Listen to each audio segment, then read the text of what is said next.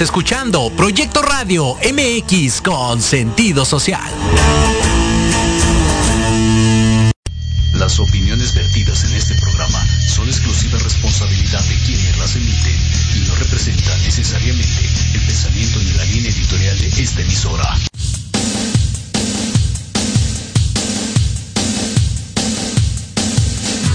¿Te gustaría conocer por qué nos comportamos de cierta forma? ¿Qué pasa en nuestro entorno? ¿Por qué nos sentimos así? Y lo más importante, ¿cuáles son las ventajas de conocernos? Eso y mucho más en Conciencia Colectiva, un espacio para todas las voces. Infórmate desde diferentes perspectivas psicológicas, sociales, científicas y basadas en la experiencia de otros, con Sandy O'Donnell, Mariana Islas y Andrea Pérez. ¡Comenzamos!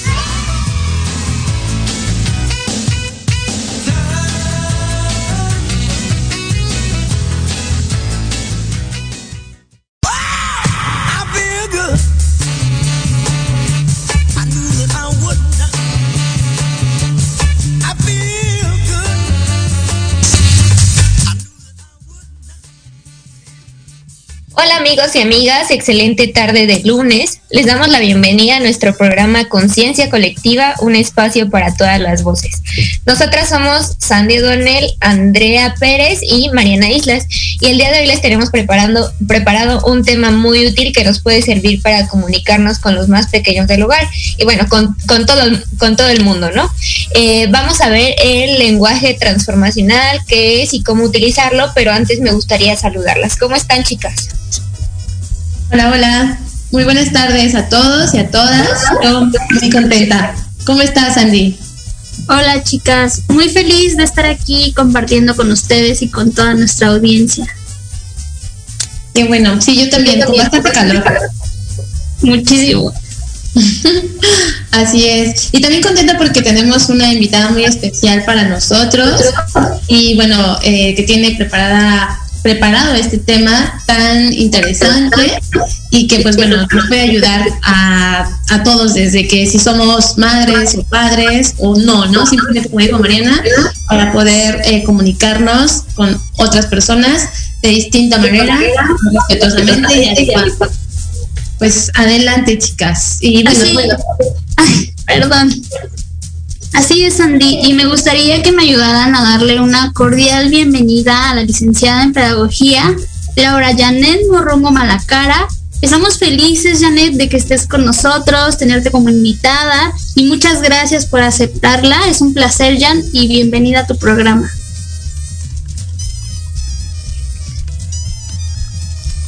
Laura, ¿nos puedes ayudar encendiendo tu cámara, por favor?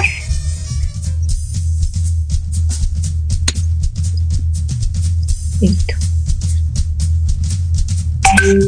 Hola, Jan. Eh, no te escuchamos.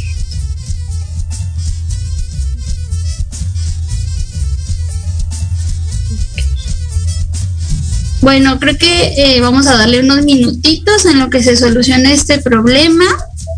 Eh, pero a mí me parecía muy padre que abordemos este tipo de lenguaje transformacional pienso que si aprendemos a utilizarlo, como consecuencia también van a mejorar nuestras relaciones interpersonales, no solo con nuestros hijos, sino en cualquier ámbito, ¿no? Además de que, bueno, esto es una capacidad que nos permite a nosotros comunicar nuestras necesidades, atender y eh, comprender, ¿no? Lo que pasa en nuestro entorno. No sé si ya está con nosotros, si ya eh, regresó su audio.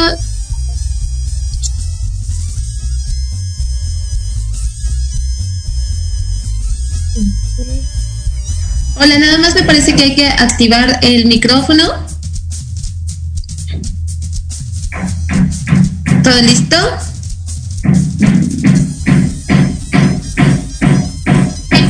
Al parecer, ya lo tenía activado, ¿no? Y, no. Dije que tampoco nos escucha a nosotras. Sí, pienso que eh, sí. Es que debes de activar el micrófono. Eh, Ah, ok. Sí, vamos a esperar entonces unos minutitos porque nos está avisando que se está conectando a través de otro dispositivo. Ya saben cómo es esto de las redes sociales. A veces tenemos, de las redes sociales, perdón, de, del internet, a veces tenemos complicaciones, pero me parece que ya quedó. Hola, hola. Hola, ¿qué tal? Ya estoy aquí. Muchas gracias por invitarme. Muy agradecida con ustedes. Muchas gracias a ti por aceptar nuestra invitación, Laura. Eh, hoy, como, como ya les decíamos, vamos a hablar de lenguaje transformacional y pues ahora te tenemos a ti como experta, ¿no? Quisiera, quisiéramos que nos compartieras un poquito de esto, pero eh, bueno, antes de comenzar con el tema, eh, me gustaría que, que, nuestra audiencia te conozca un poquito, ¿no? Eh, cuéntanos un poquito de ti, ¿qué nos puedes decir? Claro que sí, mi nombre es Laura Janet Morromo Malacara, soy egresado de la mejor universidad que es la UPN en la licenciatura de pedagogía, eh, me titulé con una tesis de comunidades rurales, entonces hice una investigación fuera de la Ciudad de México compartiendo una vivencia pedagógica diferente a la que estamos acostumbrados aquí. Y bueno, a partir de ahí descubres muchísimas cosas, incluso formas eh, tradicionales de comunicarte y una nueva forma de, de igual de comunicarte que se ha perdido en la Ciudad de México como es el dar los buenos días. Una cosa tan sencilla. Eh, también este, tengo un diplomado en conflictos en mediación por el IPN y la Comisión de Derechos Humanos. Eh, en estas dos carreras, pues he tomado muchísimas herramientas para poderme dirigir con las otras personas, pero también poderme dar a escuchar y poder escuchar a los demás, que es una eh, cosa que últimamente nos hace mucha falta y principalmente en la situación en la que estamos viviendo hoy en día. Eh, también eh, la vida me ha dado la oportunidad de tener una de las mejores profesiones desde mi perspectiva, que es ser la de ser mamá de una pequeña de un año que es Yeyetsi, entonces para mí es un regalo hermoso de vida y pues es una oportunidad donde también las mujeres aprendemos nuevas herramientas, nuevas formas de cómo vivir e incluso también los papás eh, aprenden cosas nuevas, ¿no? La, el género masculino también. Y bueno, un objetivo de mi vida pues es compartir felicidad, compartir amor, compartir paz y a partir de eso eh, poder hacer lo que muchos como universitarios entramos diciendo quiero cambiar al mundo y entonces creo desde mi perspectiva que desde ahí se empieza ese cambio, poder cambiar mi mundo para poder ver al mundo diferente.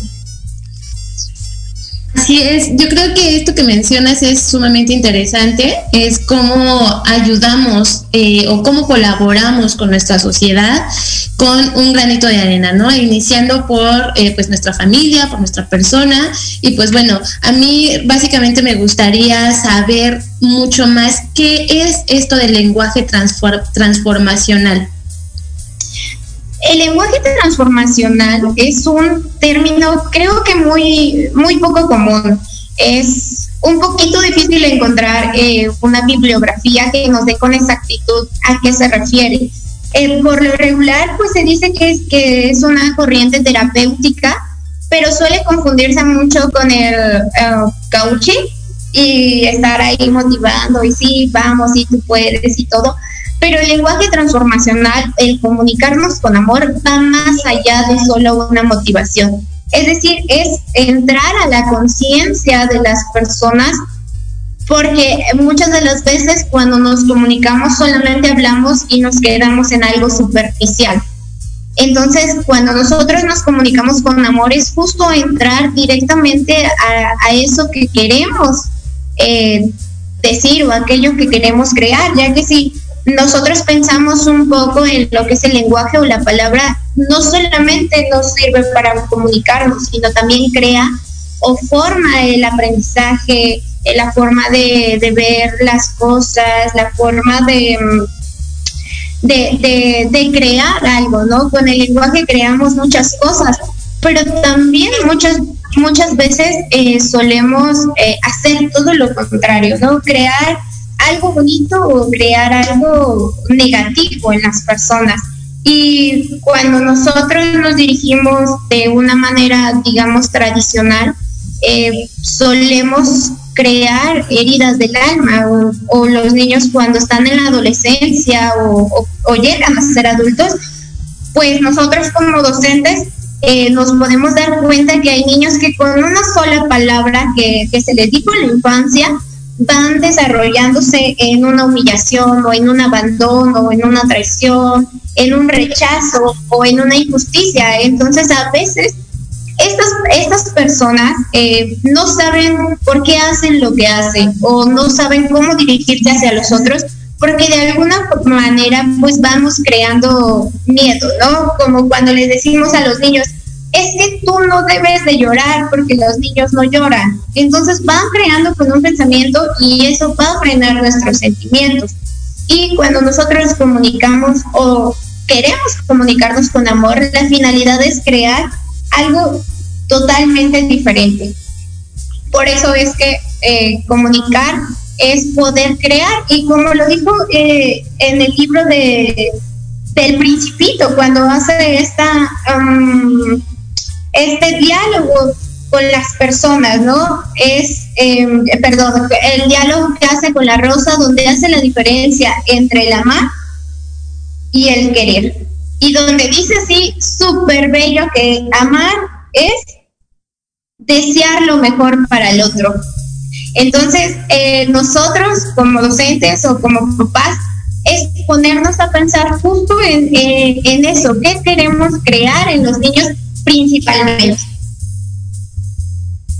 Wow, Jan, creo que eh, tocaste puntos muy importantes, también un tema bastante amplio que son estas heridas que se van generando desde la infancia. Yo creo que sería importante como retomar este tema porque, y qué padre que, que nos los explicas desde la comunicación, ¿no?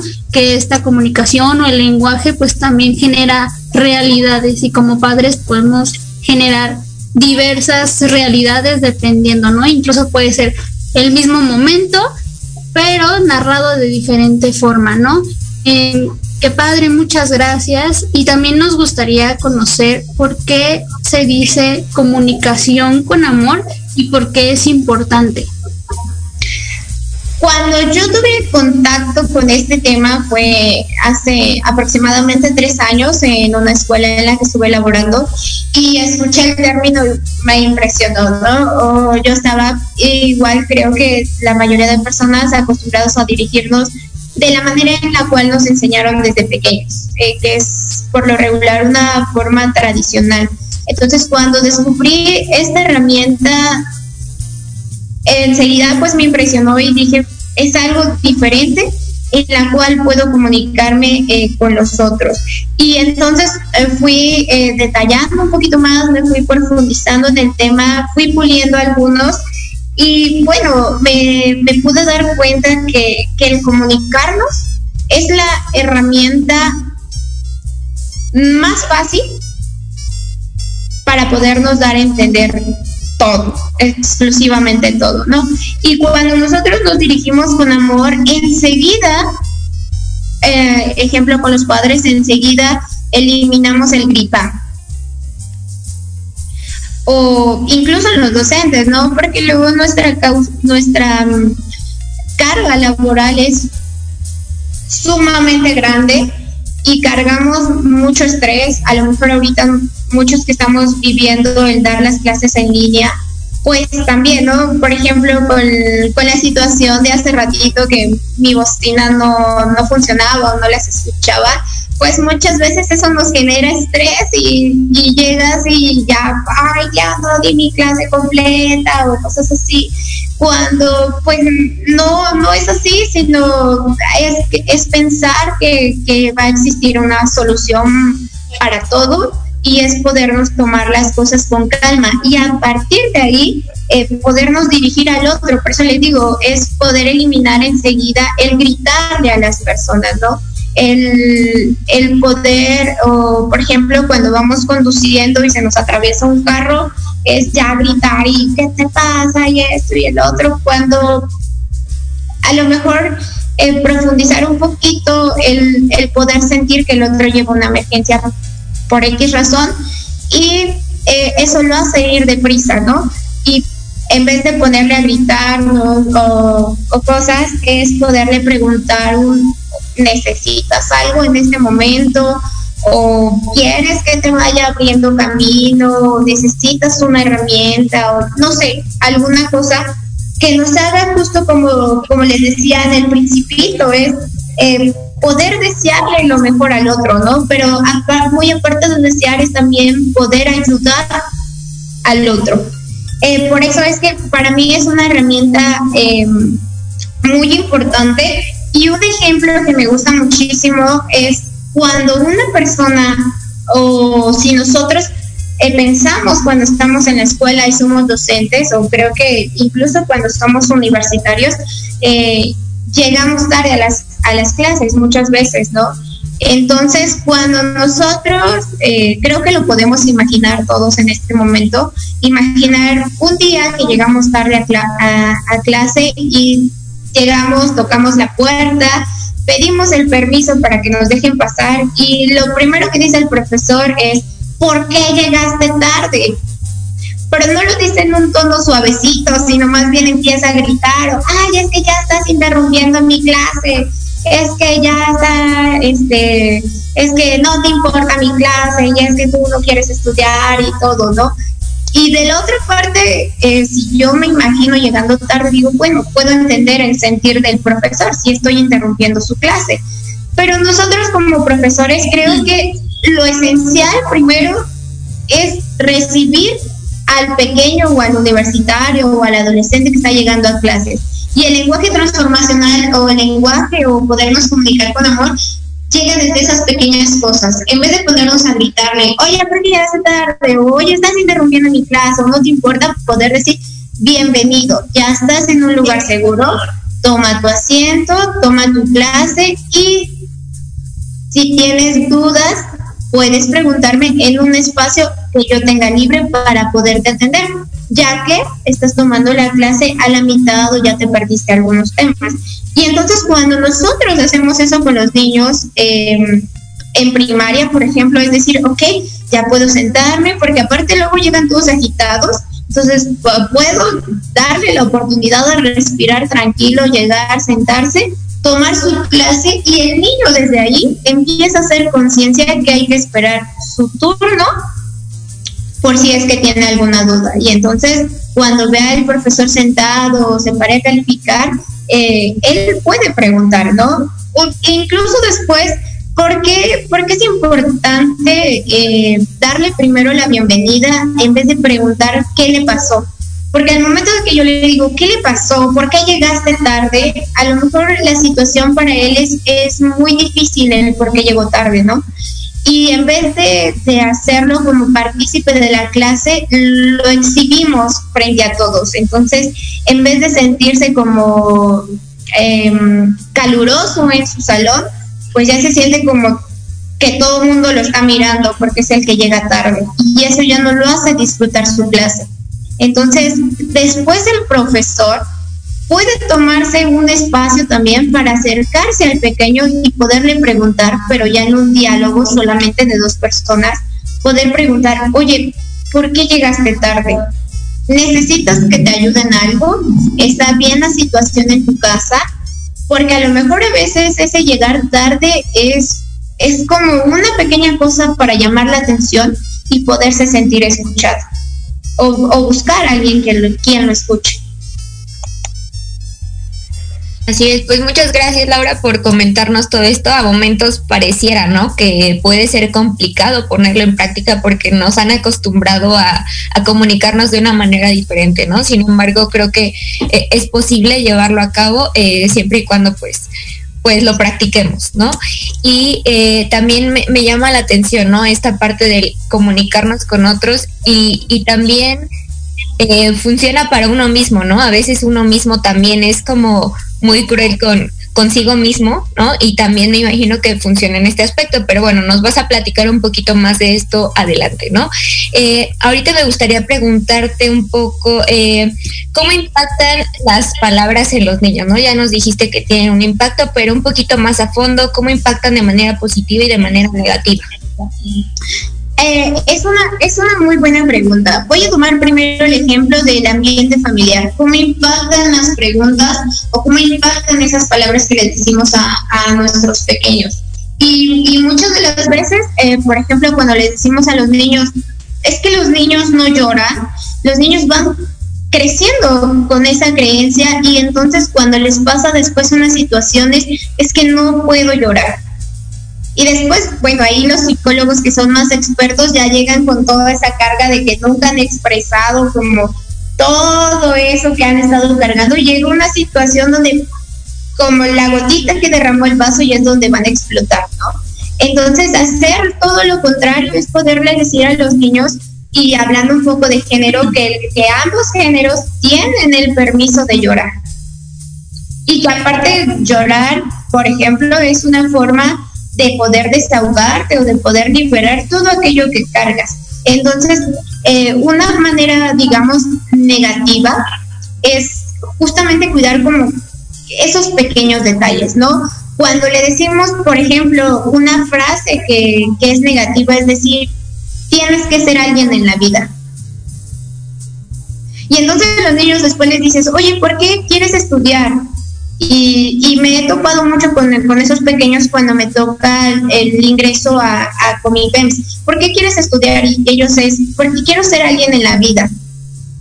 Y cuando les preguntas y qué es ser alguien en la vida, no encuentran una definición como tal.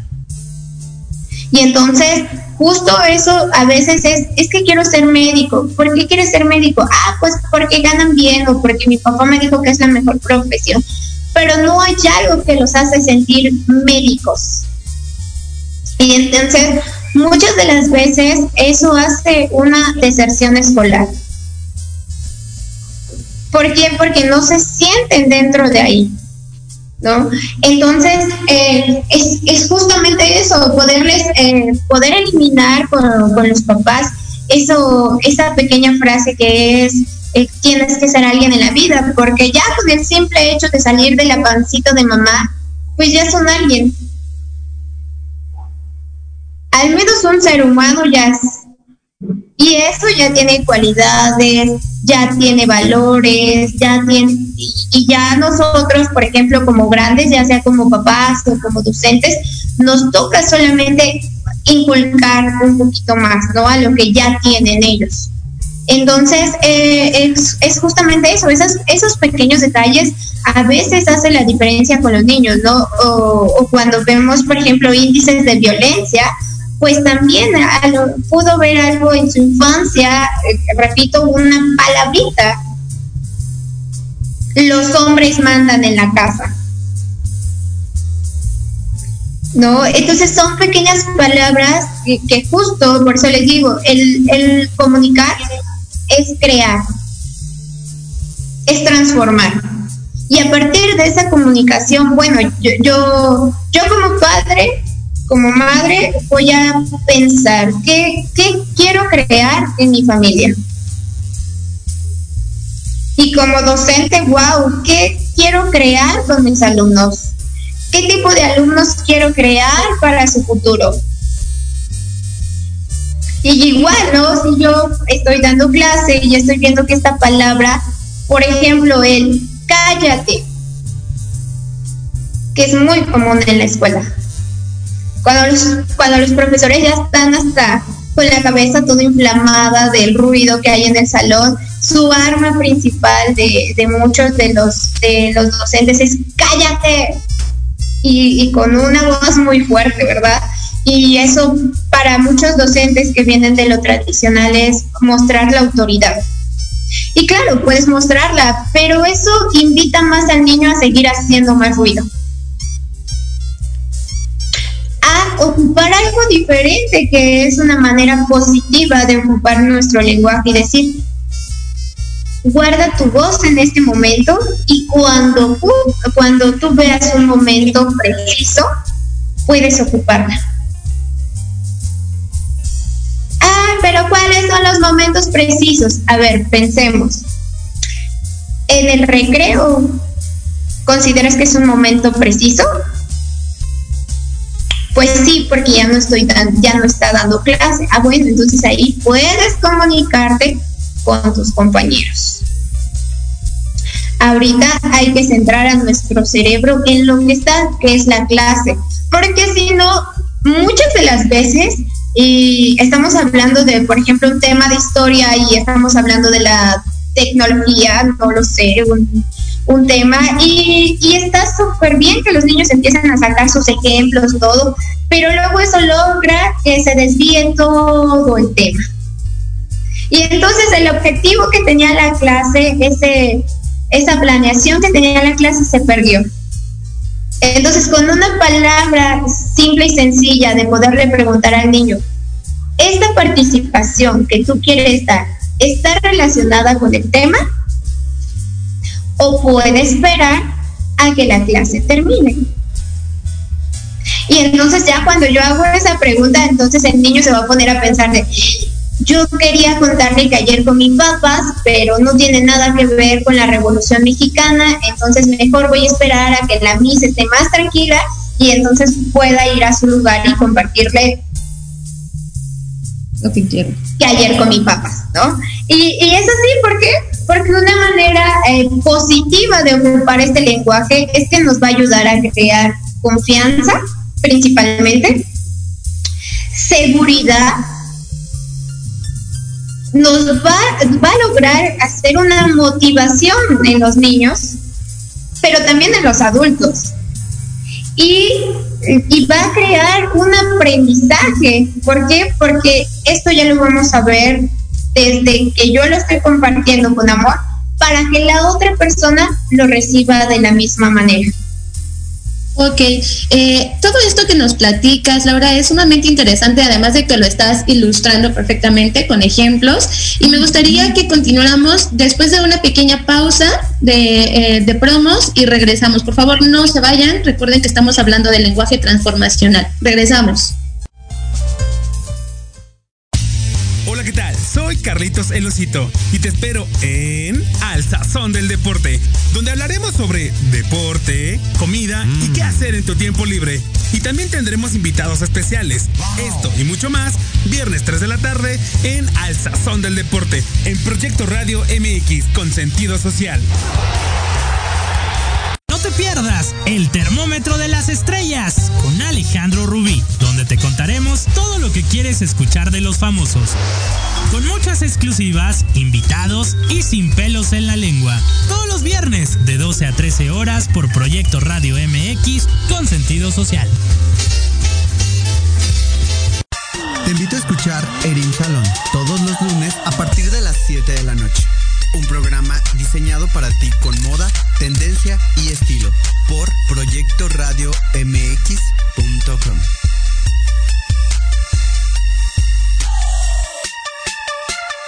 ¿Quién dijo que los jueves en la noche deben ser aburridos?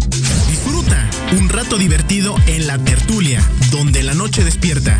Escúchanos todos los jueves de 7 a 8 de la noche en Proyecto Radio MX.com y comparte con nosotros la mejor hora con tus experiencias.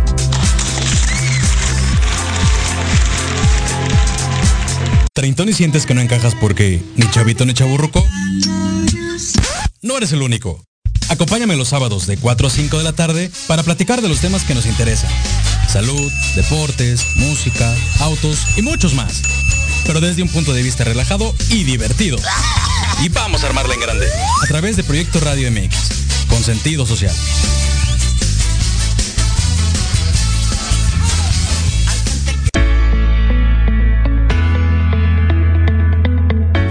Saber de dónde provienen los alimentos que llegan a tu mesa? ¿Quieres ayudar a la economía local? En Ignelia, Tradición y Esperanza, con valor. También te damos a conocer las fundaciones que te ayudan y apoyan en los momentos más difíciles. ¿Dónde? Aquí. En Ignelia, Tradición y Esperanza, con valor. ¿Cuándo? Todos los miércoles a las 10 de la mañana en Proyecto Radio MX.com.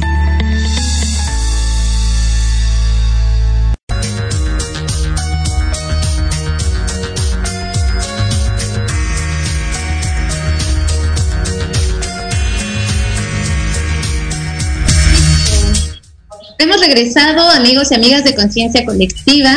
El día de hoy estamos hablando del lenguaje transformacional y tenemos a una invitada muy importante para nosotros que nos está ayudando a transmitir cómo es esto de, del lenguaje eh, amoroso, ¿no? Comunicarnos con amor, para que podamos eh, pues reducir un poquito eh, esa carga emocional que transferimos las personas cuando eh, nos expresamos, ¿no?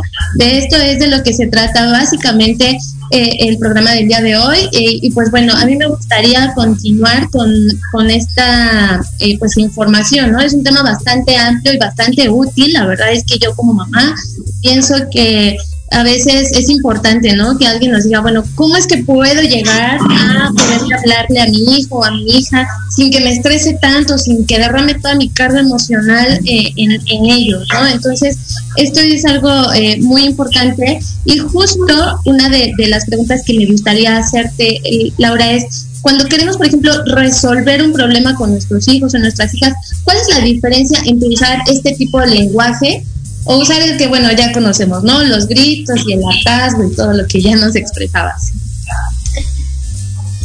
Justo es, es un tema muy interesante, porque como lo mencionabas hace unos segunditos, eh, muchas de las veces los papás eh, buscan un momento, eh, muchas de las veces inconsciente, para sacar toda esa carga a lo mejor que traen del trabajo, ya todo ese estrés del tráfico, del calor, de salir, de todo. Y luego el pequeño en la noche lo espera con mucho amor, de ganas de verlo, pero pasó algo en el día del papá que llega y ¡pam! explota, ¿no? Eh, y como lo decías, esa carga emocional que muchas de las veces ya no sabemos en dónde depositarla y muchas de las veces escogemos a la persona no adecuada ¿no? Para, para depositarlo. Entonces, como tú lo decías, cuando yo ocupo un, un lenguaje, una comunicación con amor, es enseguida lo principal es quitar los gritos, principalmente, porque si no luego los, los niños nos dicen, es que mi mamá solamente grita, mi papá solamente grita y entonces pues eso cuando yo grito ya no me permite abrir un diálogo de comunicación y entonces se pierde todo, ¿no? Poder quitar también la desesperación tanto de los papás como de los niños, porque a lo mejor el niño eh, tuvo una situación un poco difícil en el colegio y espera a papá para contárselo y está desesperado por contárselo, ya sea la situación buena o, o mala, según las categorías. Y y, el niño incluso quiere contarle a lo mejor que, que tiró su estuchera y cuando la tiró se cayó el agua del compañero y regó el piso de agua y la maestra se enojó y todo. Y, y el papá empieza a desesperarse, ¿y por qué lo hiciste? Y esto, pero en un tono muy elevado. Y entonces no se detiene a preguntar a ese papá un, dónde estaba la estuchera en ese momento Cuando se cayó la estuchera, exactamente tú qué hiciste. Y entonces el niño, pues sí, pues es que me iba a parar a calificar. ¿No? E incluso los papás conocen perfectamente a los niños y saben perfectamente cuándo les van a mentir. Entonces es fácil detectar si mi niño me está diciendo eh, la verdad, de sí me estaba, sí estaba parando a calificar, o, o estaba haciendo todo lo contrario. ¿No? Entonces, pero al menos el papá, en vez de ponerse a gritar, ya se está permitiendo el, el decirle, ¿qué pasó? ¿Cómo pasó? ¿Por qué pasó? ¿Qué hiciste cuando pasó esta situación? ¿Qué hizo la maestra cuando pasó esta situación? Y lo más importante, ¿cómo solucionaste la solución? ¿Limpiaste el piso?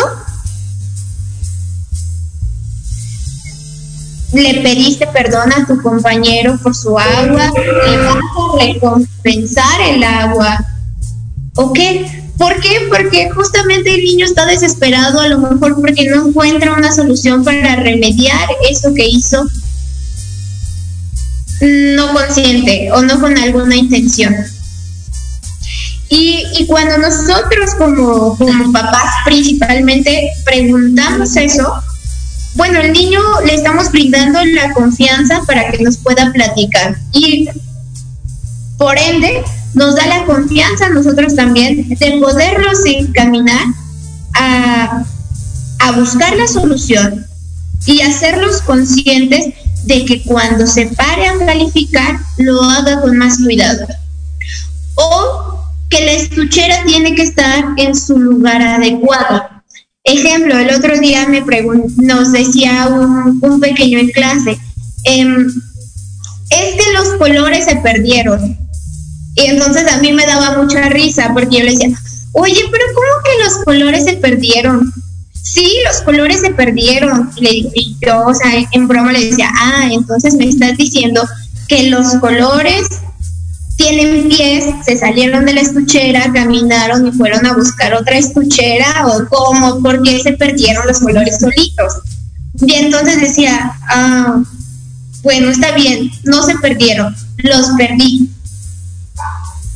Y entonces yo era lo que ese día, cuando pasó ya después de poderlo llevar a que hiciera conciencia que los colores solitos no se pierden, poder hacerle la idea de que tenía que cuidar su material,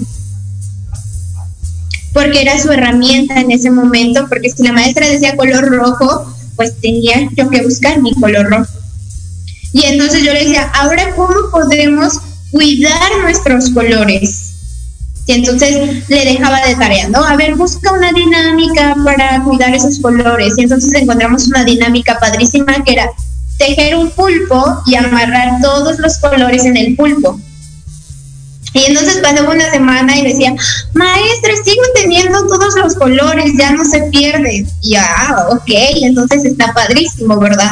Entonces es justamente poder llevar, eh, en, vez de, en vez de que lleguen a casa y les digan, pues es que perdí mi color rojo y la mamá, pero te acabo de comprar otros cinco colores rojos y ya perdiste todos, mejor llevarlos a que hagan conciencia de que pueden cuidar su material. Sí, eh, creo que, bueno, quisiera hacer un comentario muy breve, muy rápido. Creo que acabo de, eh, me acaba de caer un 20, ¿no? Que no nada más se trata de, eh, pues, no gritarles y hablarles con cariño y con respeto, ¿no? Sino también creo que es emplear este lenguaje positivo del que tú hablas y que además no solo les tenemos que decir cosas buenas, ¿no? O sea, simplemente tratar de evitar estas expresiones, este, eh, altisonantes o palabras que los hagan sentir mal, que dañen directamente su autoestima, su autoconcepto y que a lo mejor, como tú dijiste en un principio, quizá cuando sean adultos van a estar recordando, ¿no? Y van a estarse diciendo, es que no puedo, es que... Eh, todo me sale mal o es que soy muy tonto o tonta. Entonces, es únicamente mi comentario y creo que es eh, justo, ¿no? Lo que creo que nos estás transmitiendo en este momento. Sí, es justamente es justamente eso, ¿no? Como tú decías, las palabras antisonantes. Poderle incluso también explicar al pequeño que las palabras antisonantes en realidad no son malas, sino también hay que saber dónde utilizar esas palabras antisonantes, en qué situación y si realmente son necesarias para comunicarse. Totalmente, Lau. Y estás tocando puntos eh, muy fuertes muy importantes. Me gustaría leer un comentario de Armando Herrera que nos escribe desde Querétaro. Buenas tardes, ¿cómo poder transmitir este mensaje a los pequeños del hogar y tener una mejor comunicación? Creo que también es parte de lo que has estado abordando, eh, los ejemplos muy claros que nos estás dando.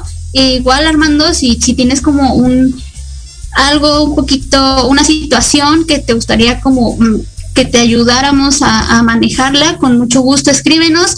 Recuerden que también vamos a estar leyendo sus saludos, comentarios. Y Luisa Dorante dice, en muchas ocasiones uno como adulto minimiza las pláticas de los hijos. ¿Cómo poder acercarme y darle la importancia que merece? Son dos preguntas ah, muy padres y creo que es una situación por la cual viven muchos papás ¿no? Eh, estamos cargados de muchos de estos comentarios. Y la primera dice, y es algo bien padrísimo, ¿cómo transmitir este mensaje a, a los pequeños del hogar? Primero reconociendo que son nuestros hijos y los amamos, principalmente. ¿Vale? Y que como todos, grandes o pequeños, pues cometemos errores y que los pequeños apenas se están formando. Y como lo decía hace ratito, ¿no? Primero preguntarnos, ¿qué quiero crear en mi familia? Y eso es lo principal. Y va, y va encaminado con la pregunta que hace Luisa, ¿no? ¿Cómo, cómo hacerle para no minimizar a los pequeños, a sus pláticas? ¿Cómo poderme acercar a ellos? Y, es como, no es solamente hablarlo, ¿no? También eh, poder hacer incluso cosas físicas con amor. Yo me a acercar a mi, a mi niño y a cada rato le estoy diciendo, ay, mi bebé, ay, mi precioso, porque no va encaminado para allá tampoco, sino más bien es, primero cuando estamos en un sistema familiar, es reconocer que los papás somos los grandes, y los pequeños, en este caso los chicos, van aprendiendo y nosotros como grandes, con la experiencia que ya tenemos, cada quien sabe su experiencia, a partir de eso podemos encaminarlos. Y primero poder perdón, a los hijos que pueden tener toda la confianza. Y el punto principal para crear un vínculo de confianza entre los padres y los hijos es saber escuchar escucharnos y poder hacer un vínculo de escucha y de comunicación.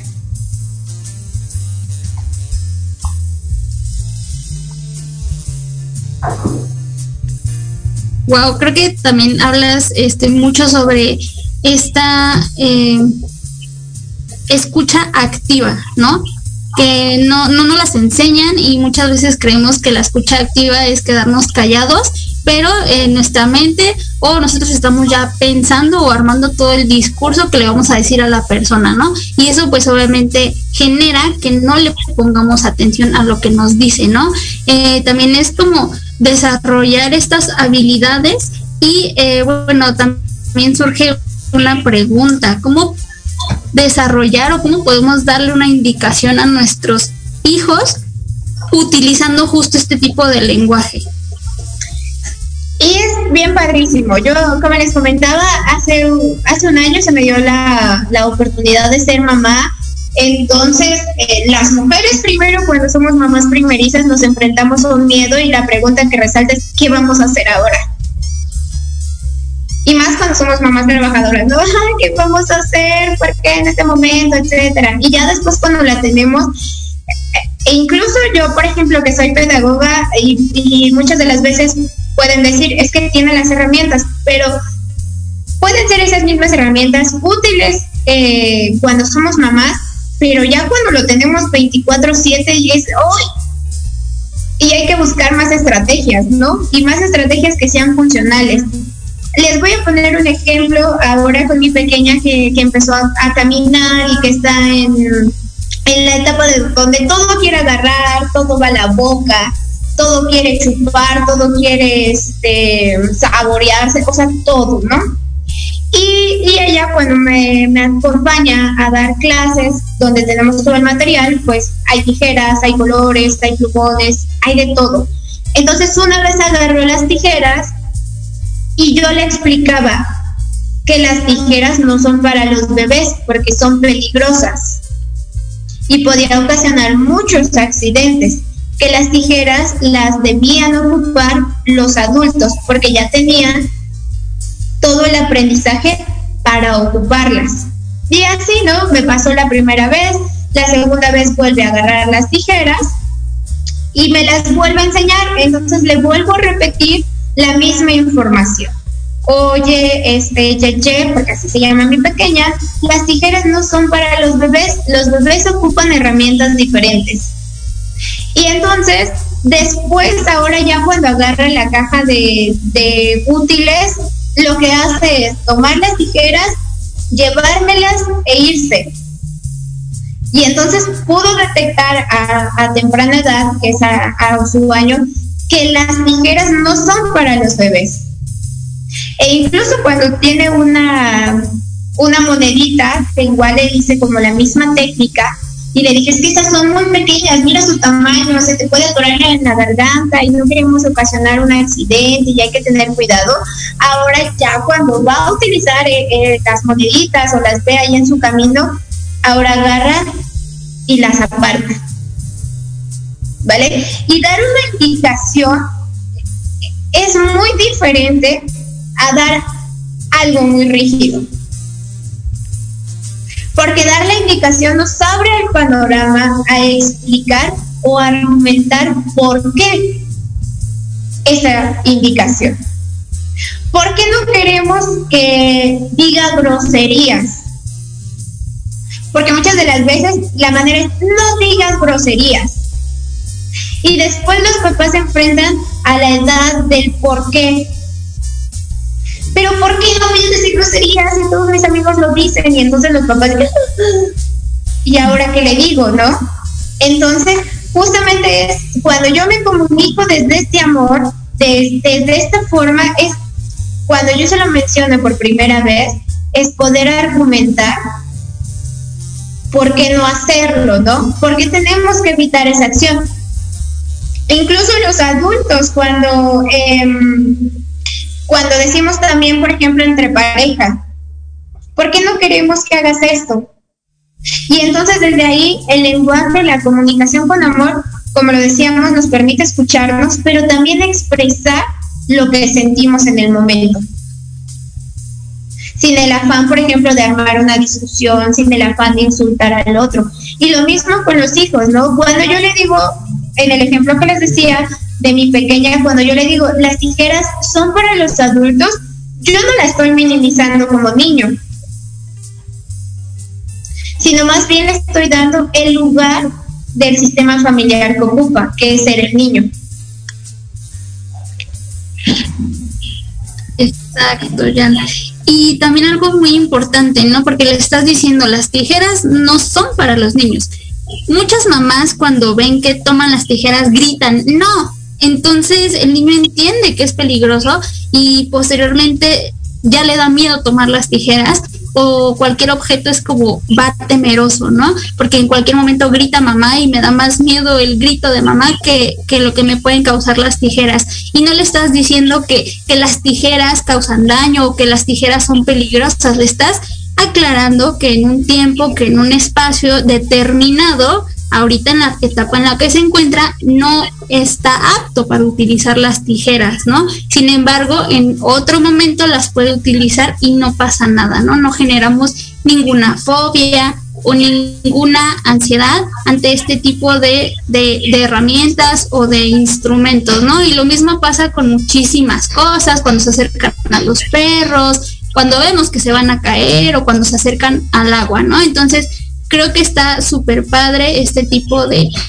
pues de comunicación y, sobre todo es muy enriquecedora la parte que tú tomas porque eres mamá, ¿no? Y, también esta parte combinas esta experiencia como madre y todas tus habilidades y los conocimientos que tienes como pedagoga. Muchas gracias, Jan. Gracias. Igualmente, bueno, a mí me gustaría comentar eh, creo que estamos dejando un poquito como a un lado la parte también del lenguaje corporal, ¿no? También hay que ser congruentes entre lo que vamos diciendo y, cómo actuamos, ¿no? Ya sea en el tono de voz, ya sea en, la forma de mover las manos, eh, no sé, en los gestos faciales, ¿no? También creo que es parte importante, ¿no? Porque si la mamá eh, le está explicando lo de las tijeras, ¿no? Pero le está gritando, pues como que no va de la mano, ¿no? O sea, también hay que, hay que echarle un ojo a todo esto. Y este, me gustaría preguntarte así como muy rápidamente, ¿no? Ya, ya se nos está acabando el tiempo y me gustaría que nos comentaras cómo podemos desarrollar esta habilidad sin ser expertos en el tema. Y, se, resume en algo muy sencillo. Primero es atrevernos a expresarnos. Atrevernos a expresar nuestro sentir y sobre todo a no tener miedo a crear ¿no? Y, una referencia que me gusta para esto muchísimo es el libro del principito, que queda así súper claro que cuando somos adultos nos olvidamos de imaginar. Y es algo que no debemos de perder y que tenemos que tener ahí bien, bien, bien en claro. No olvidarnos que también, aunque seamos adultos, tenemos ahí todavía esa pizca de ser niños, de poder imaginar, de poder crear y de poder escuchar a los otros. Si yo tengo todos estos ingredientes, bueno, entonces tengo la fórmula para poderme comunicar con esto y, no tener miedo, principalmente no tener miedo. Eso es lo fundamental. Wow, qué padre.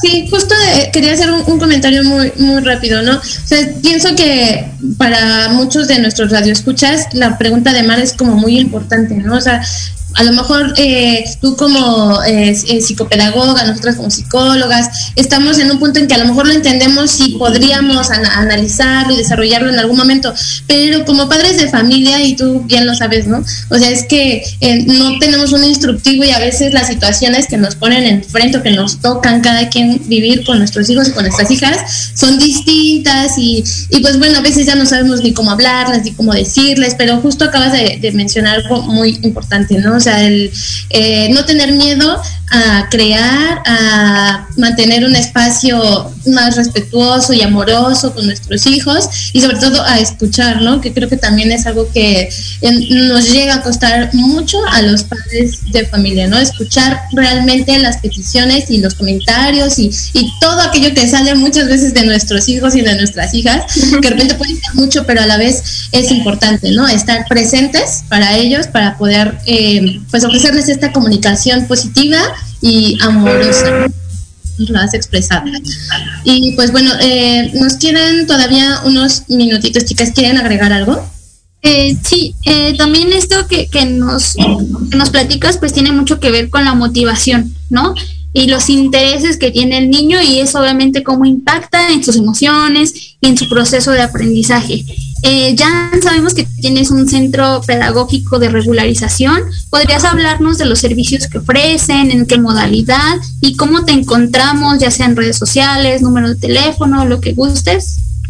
Claro que sí. Es un, es un centro pedagógico de regularización que puedo compartir este espacio con, mi mano derecha, que, que, también es mi esposo y también hemos podido ahí reforzar algunas cositas.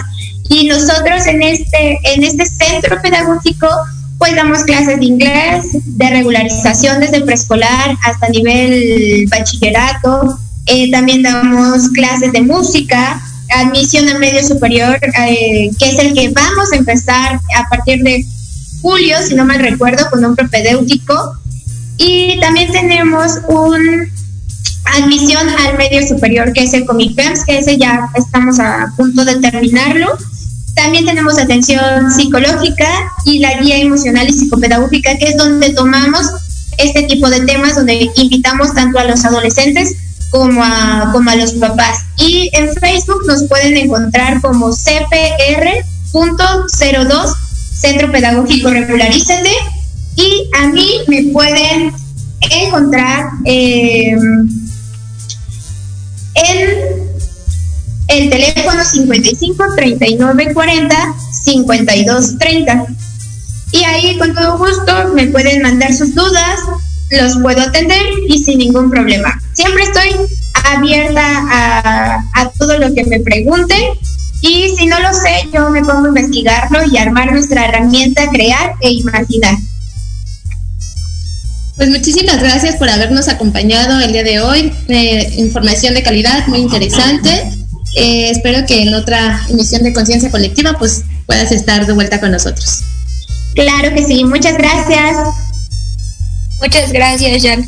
Y bueno, pues no olviden que el siguiente lunes estaremos también tratando otro tema pues interesante, ¿no? En relación con, con todo este tema de, de los niños, ¿no? Y bueno, eh, no olviden seguirnos en nuestras redes sociales, en Facebook e Instagram, estamos como Conciencia Colectiva y los esperamos el siguiente lunes. Hasta pronto.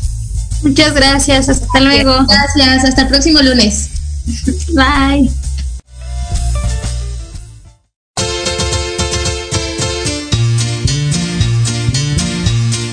Esto fue todo por hoy. No te pierdas nuestra próxima transmisión. Seguiremos hablando de temas muy interesantes. Síguenos en nuestras redes sociales de Facebook e Instagram como Conciencia Colectiva. Y recuerda compartir nuestros contenidos para llegar a más personas cada vez. ¡Hasta la próxima!